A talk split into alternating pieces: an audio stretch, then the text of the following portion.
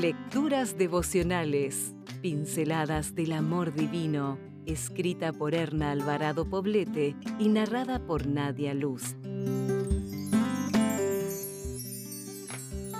21 de mayo, cuando los padres se transforman en hijos. La corona de los ancianos son sus nietos, el orgullo de los hijos son sus padres.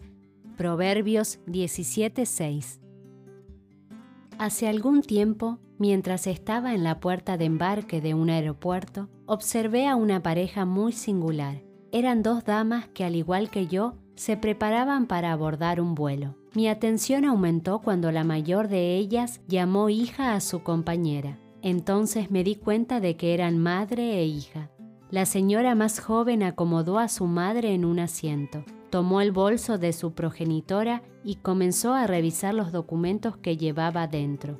De vez en cuando miraba a su madre y le decía, Mamá, ¿entiendes lo que te digo? Y agregaba, Este es tu pasaporte. Fíjate muy bien dónde lo guardas, no lo vayas a extraviar, pues si se pierde no podrás viajar. La mujer mayor asentía con leves movimientos de cabeza en señal de que estaba entendiendo y acatando las indicaciones de su hija. Fue entonces cuando recordé que era el mismo estilo de comunicación que yo tenía con mis hijas cuando iban al preescolar. Les recordaba acerca de sus útiles y les encomendaba que fueran muy cuidadosas con ellos, pues si los perdían, no podrían hacer las tareas o seguir a los maestros en la clase.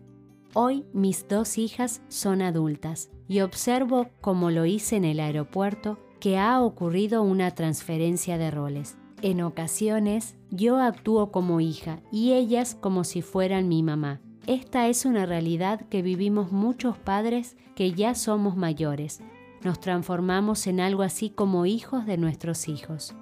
Cuando la vitalidad física disminuye, cuando los ojos solo ven en las distancias cortas y los oídos inventan palabras porque no son capaces de captar lo que se dice, cuando las piernas se doblan como un junco movido por el viento, cuando la mano mayor busca temblorosa el soporte de la menor, qué agradable, gratificante y consolador es contar con hijos tiernos y amorosos, que te respetan y te quieren por todo lo que has significado en la vida para ellos.